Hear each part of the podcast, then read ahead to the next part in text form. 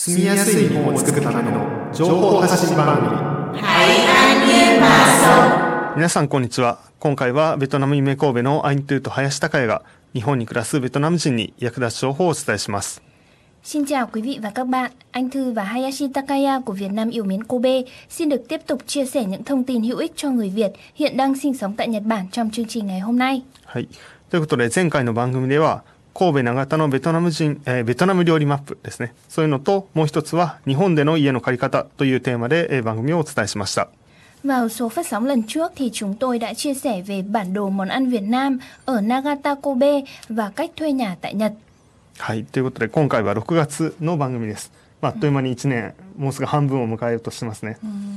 Đúng rồi thì chương trình ngày hôm nay chính là chương trình tháng 6 năm 2023 cũng ờ, nửa năm năm 2023 thì đã trôi qua khoảng nửa năm rồi thì ờ, tháng 6 thì chúng tôi xin ờ, chia sẻ một vài nội dung はい。で、えっ、と、まあ、その6月の内容に入る前に5月をちょっと振り返ると、5月は地震があったり、あとは大雨が降ったりしましたね。そういうことでいろいろ、あの、まあ、災害というものが起きた、えー月でした。Ừ, đúng rồi và tháng 6 thì thời tiết ờ, khí hậu nó cũng thay đổi và dạo gần đây nếu chúng ta có nhìn lại tháng 5 thì trong tháng 5 nếu quý vị nào mà có người thân hay là bạn bè sống ở vùng Kanto chẳng hạn vùng phía trên phía đông Nhật Bản thì cũng có nghe tin tức là có động đất xảy ra hoặc là à, có một khoảng thời gian là cũng có mưa lớn mưa rất to hay là gió mạnh cũng ờ, có cảnh báo ở khu vực ờ, vùng Kansai そうですね。 で、まあ、関西だけじゃなくて、そう、雨が降るっていうのはいろいろ西から東へですね。例えば九州とか沖縄の方で雨が降ったら徐々に今度は、えー広島とか大阪、神戸とか、で、その後名古屋、東京の方にこう、どんどん雲が動いていくっていうので、大きな雨がたくさんその九州とか、えー四国とか、えー中国地方で降ったら徐々にもしかしたらこの神戸の方にも大きな雨が来るかもしれないっていうことで準備をしていくっていうことがすごく大事になってきますね。Vâng, như anh Hayashi có chia sẻ thì thông thường mưa thì nó sẽ kéo theo cái tiến trình ví dụ như là từ ờ, phía nam rồi chuyển sang phía tây rồi từ phía tây nó lại mới ờ, tiến lên phía đông. Ví dụ như là ờ, vùng Kyushu hay là Okinawa sẽ mưa trước sau đó là đến vùng Shikoku Chugoku đúng không ạ? Ừ. Vùng ờ, Hiroshima hay là Okayama rồi tiếp theo là đến vùng Kansai rồi mới tiến lên phía trên là vùng Kanto thì mưa nó sẽ diễn tiến theo trình tự từ dưới đi lên và từ tây Mà- sang đông. うん、大大丼、うん、そうですね。と大三丼。うん。それな、単サあ、6月は梅雨の時期ですね。ムアムアオニエッパン。 だから、なので、やっぱりもしかしたら大雨がまた豪雨とかたくさん雨が降るかもしれないので、また準備をしておく必要がありますね。 Vâng và như quý vị nào mà đã sống ở Nhật thì cũng quen thuộc với cả cái um, ờ, cái câu mà người ta vẫn hay nói tháng 6 là mùa mưa. Ừ. Tháng 6 là vào mùa mưa rồi nên là à, chính vì vào mùa mưa nên quý vị cần phải chú ý những cái thông tin liên quan đến thời tiết như là mưa lớn hay là gió mạnh. で、あとは、 私たちのところにも、これ、あの、非常防災食ですね。えーっと、避難するときとか、もしくは、そうやって家から、雨が降って家から出れないときとか、何かしら、その災害が起こったときに、いつでも、まあ、食べ物がないってことにならないように、えー準備しておくものなので、皆さんも何かしら、えー準備をしておいてもらえたらと思います。Và như trên đây thì chúng tôi có hai cái thanh gọi là thanh nói chung là như kiểu bánh quy để dùng khi mà à, có thiên tai hay là ví dụ như là quý vị không thể đi uh, uh, mua sắm ở ngoài siêu thị trong những cái lúc mưa lớn hay là gió mạnh mà đây được coi như là cái um, thực phẩm để dùng khi mà trong trường hợp khẩn cấp thì chính vào những lúc như thế này thì đây là những thực phẩm mà cung cấp nguồn năng lượng cho chúng ta để chúng ta có thể là duy trì sự sống trong những cái ngày mà mưa lớn hay là có động đất xảy ra chẳng hạn. Ừ, ừ. で、これ、日本語ではビスケットって書いてありますね。で、まあ、アントゥーさんもこういうの見たときに、ベトナムでも似たようなものがあるっていうので、いろいろ.教えてくれました。Như trên cái gói ngoài này thì nó có ghi là biscuito, biscuito nếu mà dịch ra thì là bánh quy. Bánh quy khi mà anh Thư nhìn thấy cái thanh này thì mình liên tưởng ngay đến cả cái à, lương khô của Việt Nam. Thì bình thường ở nhà khi mà hồi mình còn ở Việt Nam thì mình cũng rất là hay ăn lương khô. Mà lương khô Việt Nam thì nó ừ, có các cái vị như là vị đậu xanh hay là vị ca cao. Ừ. còn như trên tay mình đang cầm đây chỉ là cái vị uh, cơ bản thôi. Ừ, không ừ. có vị gì gọi là vị uh, bình thường. Vị cơ bản là plain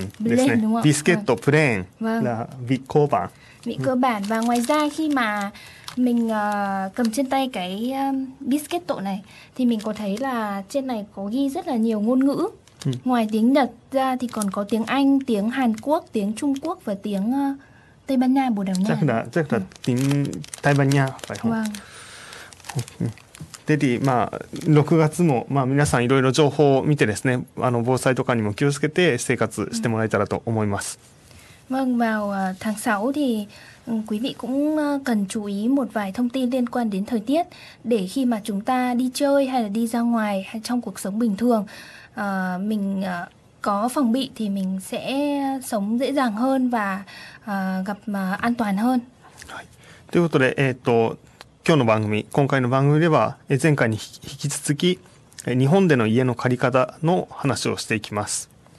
Vâng và số phát sóng tháng 6 lần này thì chúng tôi xin tiếp tục chia sẻ về nội dung là cách thuê nhà tại Nhật tiếp nối với cả số tháng 5 lần trước tiếp tục uh, sử dụng cái quyển sổ tay tìm nhà cho thuê của uh, người nước ngoài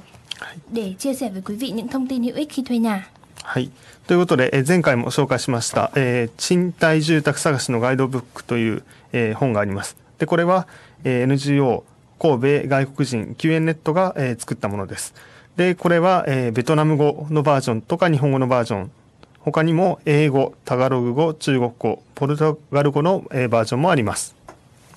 Hôm nay chúng tôi xin tiếp tục đọc lại những cái thông tin mà có chia sẻ trong quyển sổ tay tìm nhà cho thuê do cái tổ chức NGO à, giúp đỡ những người nước ngoài sinh sống tại Nhật soạn thảo. Ngoài bản tiếng Nhật thì còn có tiếng Việt và các ngôn ngữ khác như tiếng Anh hay là tiếng Trung Quốc, tiếng Hàn Quốc, tiếng Tagalog vân vân. はい。で、こちらのガイドブックは NGO 神戸外国人救援ネットのホームページからダウンロードできるので、番組を聞いている方もですね、そのホームページに行って、実際にこのガイドブックを見ながら聞いてもらえたらと思います。 Vâng và những quý vị nào mà muốn tải trực tiếp cái uh, quyển sổ tay này để xem trên điện thoại chẳng hạn thì mình có thể truy cập vào cái đường link mà chúng tôi gắn ở trên uh, trang uh, chương trình. Quý vị có thể đao tải trực tiếp bằng tiếng Việt nữa. はい。では、えー、少し画面を切り替えます。では、えー、YouTube で見てる方はですね、今、えー、このガイドブックのベトナム語版を、えー、表示しています。 Vâng, chúng tôi xin chia sẻ với quý vị trên màn hình đây là phần uh, trang bìa của cuốn sổ tay uh, tìm nhà. はい。前回の番組ではですね、この、えー、家を借りる時の言葉という内容を説明しました。Vâng. Với chương trình tháng 5 lần trước thì chúng tôi mới chỉ chia sẻ uh, à, một số ít các nội dung ví dụ như là từ vựng khi mà chúng ta đi tìm nhà chúng ta đi thuê phòng はいで例えば、えー、家賃っていう言葉だったり、えー、 敷金礼金とかあとは、えー、保証、えー、教育費ですねあとは、えー、更新のお金とかそういう話をしました。Và trong danh sách một vài từ vựng chúng tôi chia sẻ ở trong chương trình lần trước thì có nêu ra về tiền nhà, tiền cọc, tiền lễ, một vài các phí quan trọng như phí công cộng quản lý, phí gia hạn, phí bảo lãnh, phí môi giới, phí bảo hiểm hỏa hoạn. はい。 で、えっ、ー、と、今言ってくれた通り、他にもですね、えー、今言った家賃、資金、礼金、教育費、管理費、更新料の他に、えー、仲介手数料、えー、保証料、火災保険料という、まあ、いった言葉の説明をしました。で、あとはあの保証人、連帯保証人っていう話もしましたね。Vâng và chúng tôi cũng có chia sẻ về người bảo lãnh liên đới và địa chỉ liên lạc khẩn cấp. はい。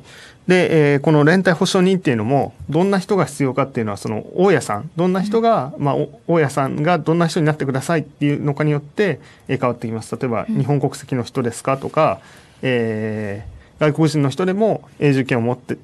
永住の人ですかとか、えー、他にも日本で仕事をしている人とか日本で給料があるかどうかとかそういったいろんな基準によってどんな人が、えー、保証人になれるかどうかっていうのはオーナーどんな人が大家さんなのかによって、えー、大家さんがどういう基準にしてるかによって変わるので、えー、そこはあのこう家を探すときに確かめてください。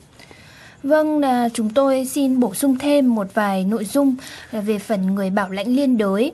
Khi mà chúng ta thuê nhà thì chúng ta nên hỏi chủ nhà xem rằng là người bảo lãnh liên đới cần phải là người như thế nào, không nhất thiết phải là người Nhật. Nếu ờ, chủ nhà bảo là um, người bảo lãnh liên đới có thể là người nước ngoài nhưng mà có cái ờ, uh, thể lưu trú vĩnh viễn ở Nhật chẳng hạn hoặc là những người có điều kiện như thế này như thế này có thể trở thành người bảo lãnh liên đới thì uh, à, chúng ta có thể nhờ người đó để bảo lãnh cho chúng ta nói chung là khi đi thuê nhà thì chúng ta phải hỏi cái người chủ nhà xem cần cái điều kiện người bảo lãnh như thế nào để chúng ta liên lạc và uh,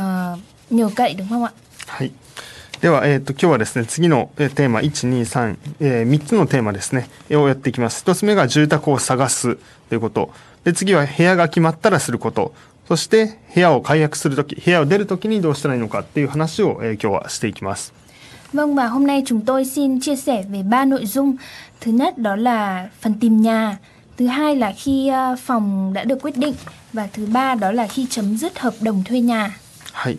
で、えっ、ー、と家を探すっていうまあテーマなんですけども、最初にいくつかのパターン、えー、が出てきます。民間の賃貸住宅、えー、だから、えー、というのと公営住宅。というもの、そして UR 賃貸住宅という、まあ、3つのパターンの話をしていきます。あで、あとはですね、シェアハウスっていう、まあ、4つ目のものもありますね。えー、この4つの話をしていきます。Vâng, đầu tiên là chúng ta sẽ đi vào phần tìm nhà. Trong phần tìm nhà thì có các loại nhà như sau, ví dụ như là nhà cho thuê tư nhân, nhà thuộc quản lý công, nhà do tỉnh, thành phố, thị trấn quản lý, nhà cho thuê UR và phần cuối cùng là phần đặc biệt tức là nhà chung gọi là share house. はい。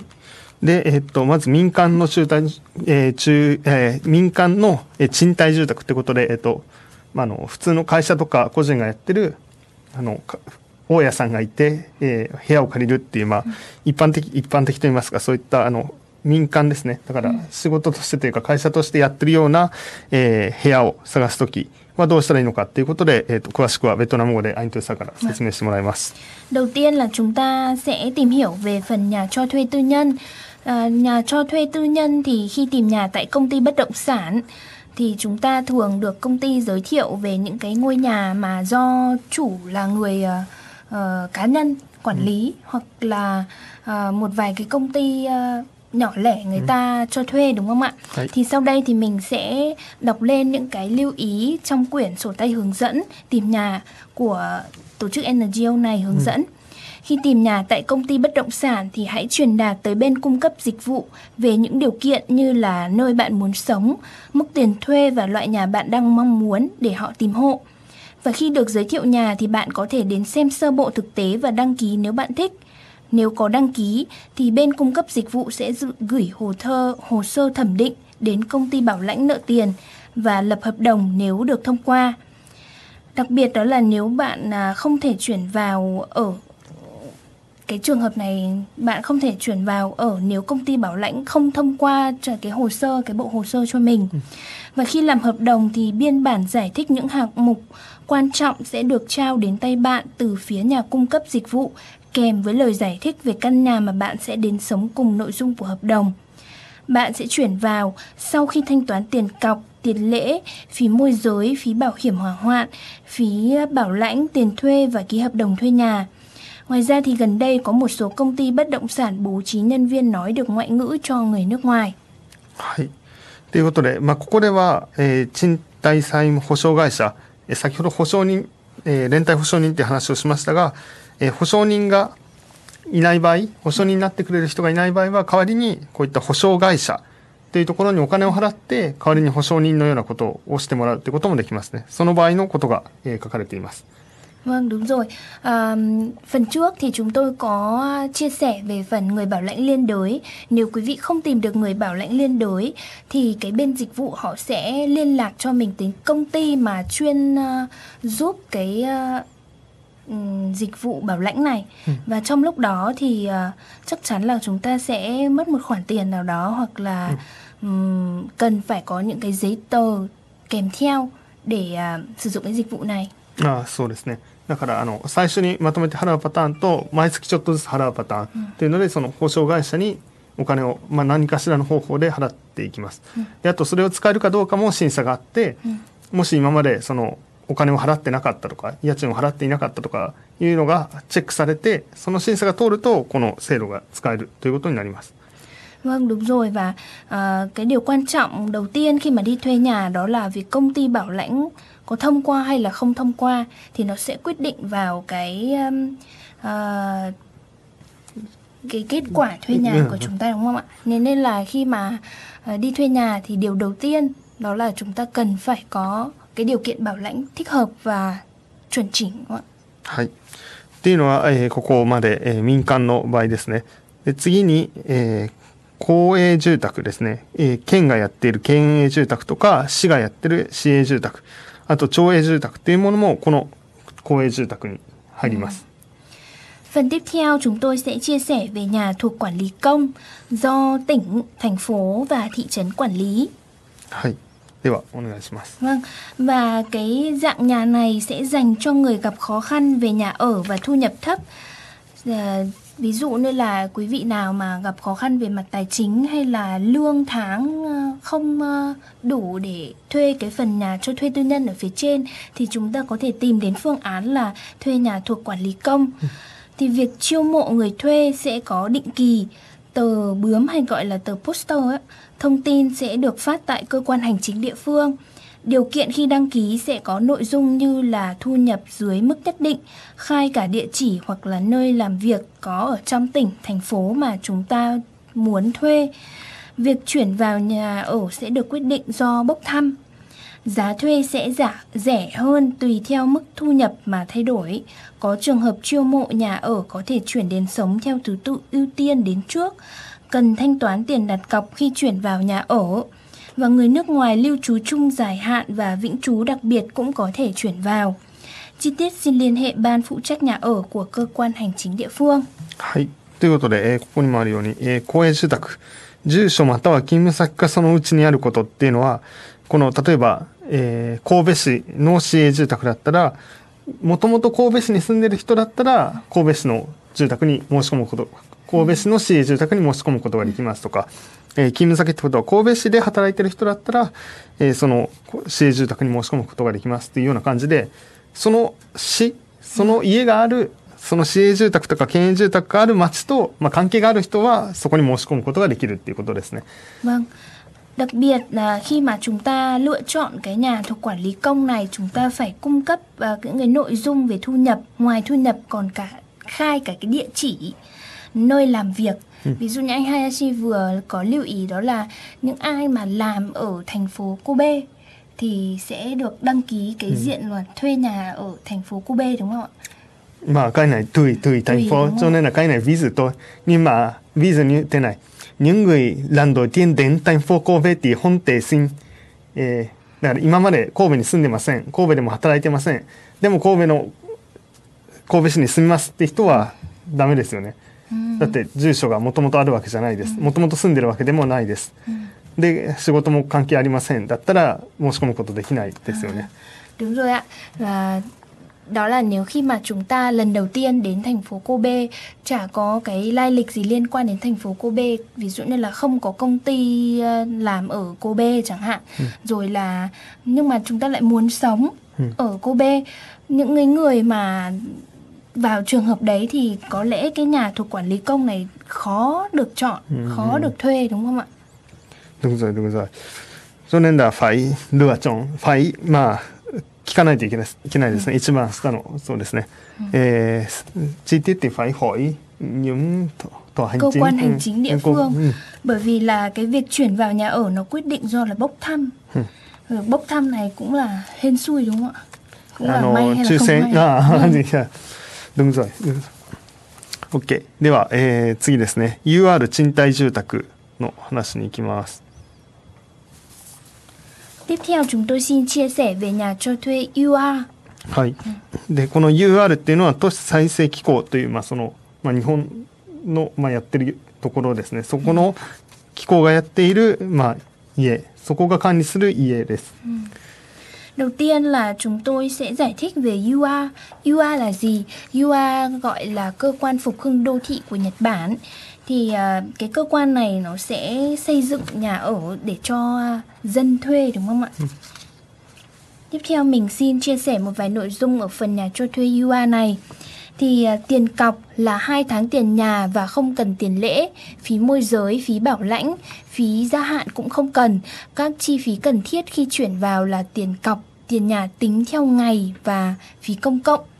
Cần có thu nhập trên mức nhất định kể cả trường hợp thu nhập thấp nếu đáp ứng đủ điều kiện về số tiền tiết kiệm hay nhận được hỗ trợ nuôi dưỡng từ gia đình hay người thân vân vân thì vẫn có thể chuyển đến sống. Người nước ngoài lưu trú chung dài hạn vĩnh trú đặc biệt cũng có thể chuyển đến ở. はい。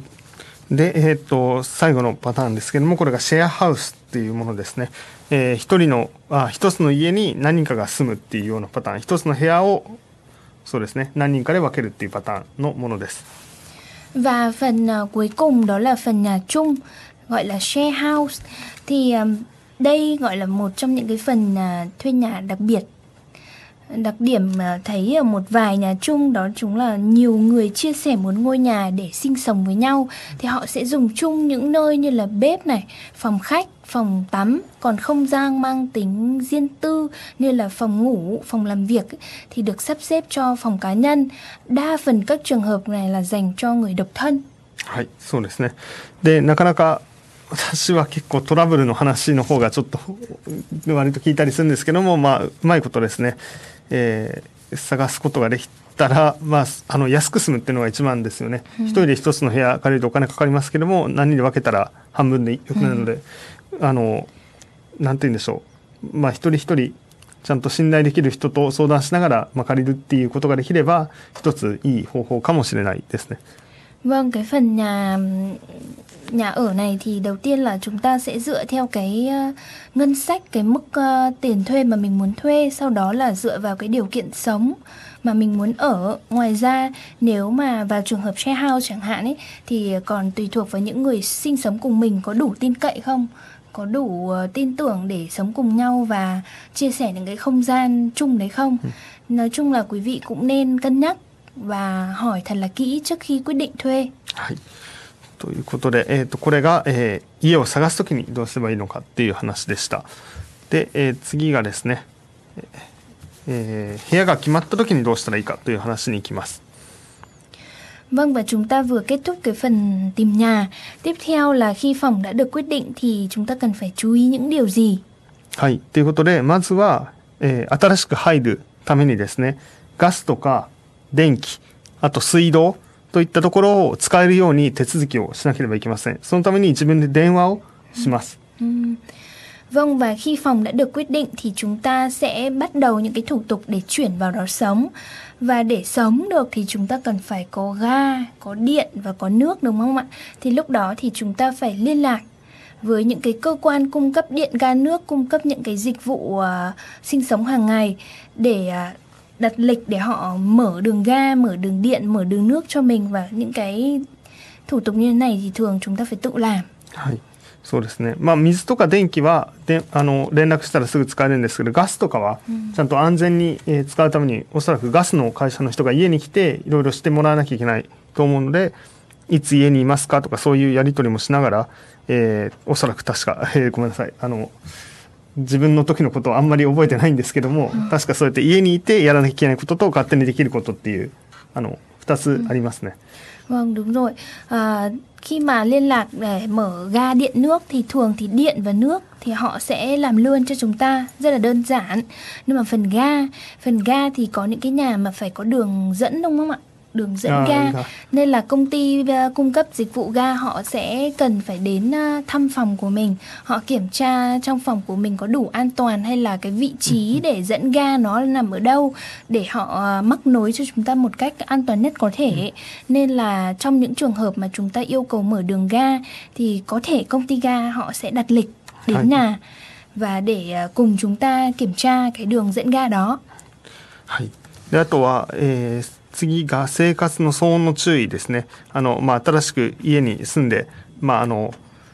周りの人が、まあ、どんな人が住んでるかっていうのあのなんて言うんでしょうおそらくマンションとかだったらマンションアパートだったら隣の人とか、隣の上とか上下の家っていうのもあるので、まあその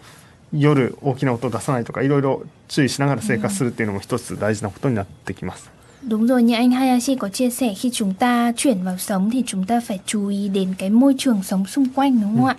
Ví dụ như là mình ở Việt Nam thì mình có thể nói to chẳng hạn hoặc là mình ừm, rất là thân thiện hay là rất là thân với những hàng xóm xung quanh chẳng hạn. Ừ. Nhưng mà theo kinh nghiệm của em, theo kinh nghiệm của Thư khi mà sống tại Nhật thì người Nhật ý, người ta sống rất là kiểu trong môi trường rất là yên tĩnh. Ừ. Nói chung là ờ, không muốn làm phiền đến người khác. Nên là khi chúng ta đến sống thì chúng ta rất cần phải chú ý đến phần tiếng ồn Ừ. tiếng ồn sinh hoạt chẳng hạn và chú ý đến cái phần à, à, ví dụ như là bên cạnh nhà mình này ở phía trên và phía dưới nhà mình như thế nào để sống làm sao để những người xung quanh không bị phiền うん、なんか挨拶回りって聞いたことありますか có nghe ai là Aisatsumawa tức là khi mình mới chuyển đến sống thì mình à, nên sang chào hỏi hàng xóm đúng không ạ? Ừ, dạ, tốt Thực ra là em định làm nhưng mà bình thường những cái nhà xung quanh em thì họ lại ít khi ở nhà. Ừ. Nên là mình cũng không biết là lúc nào họ ở nhà để mình mình sang chào hỏi cho nó lễ phép. Hay. Nên là nhiều khi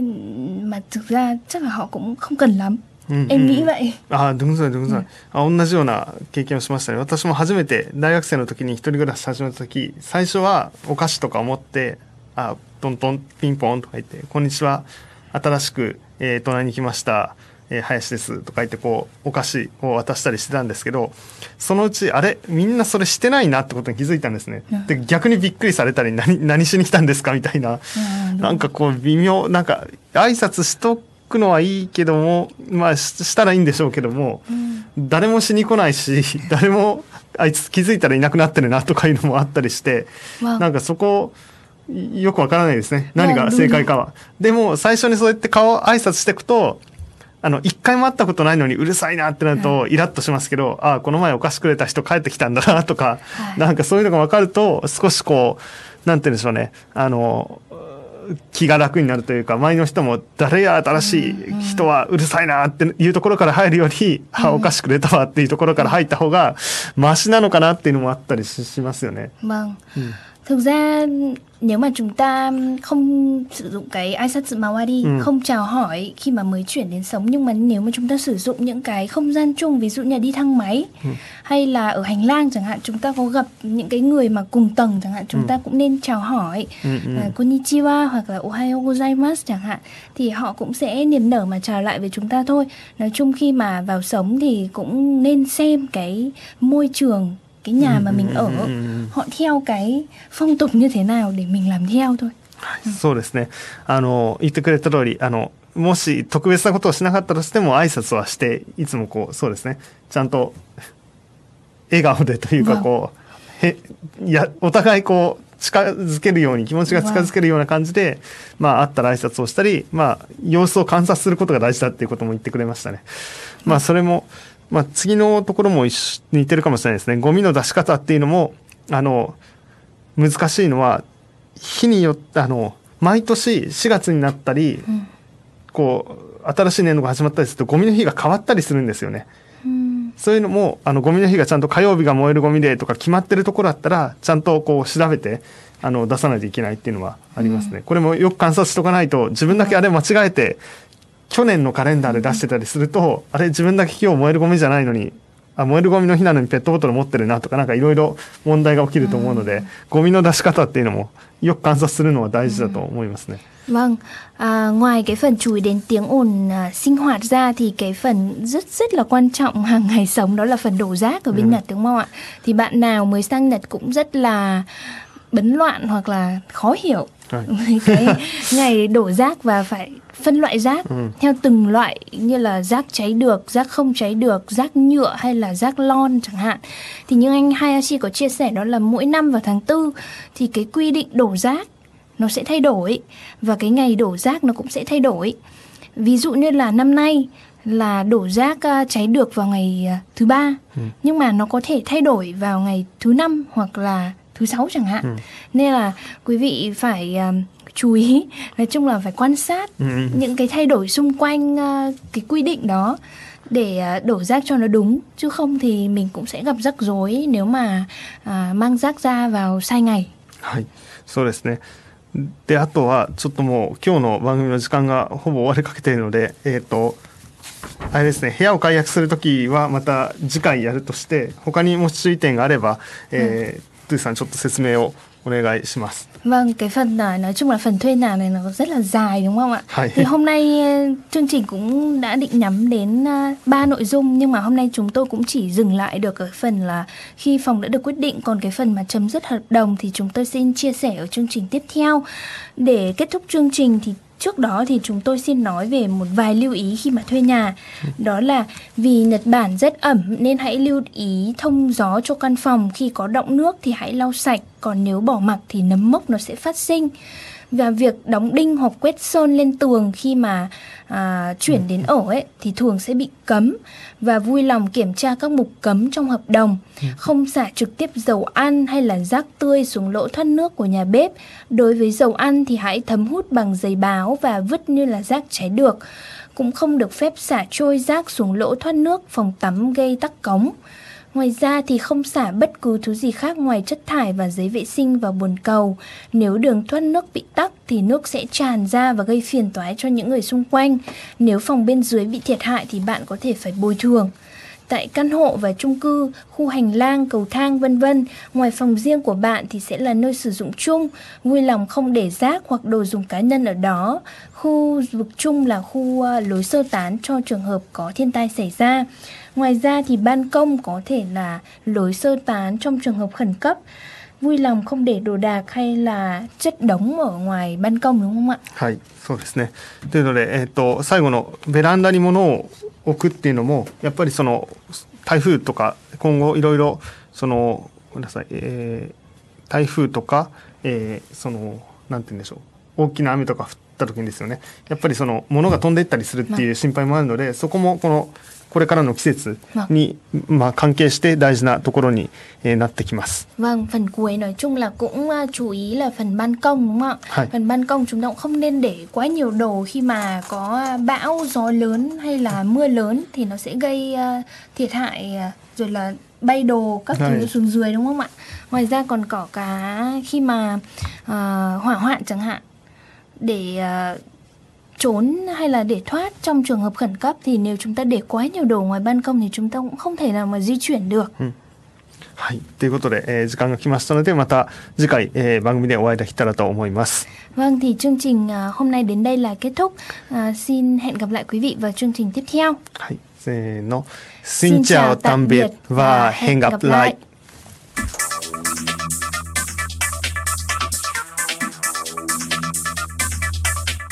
Never forget the Great Hanshin Earthquake, January 17, 1995. From Nagata FM, FM,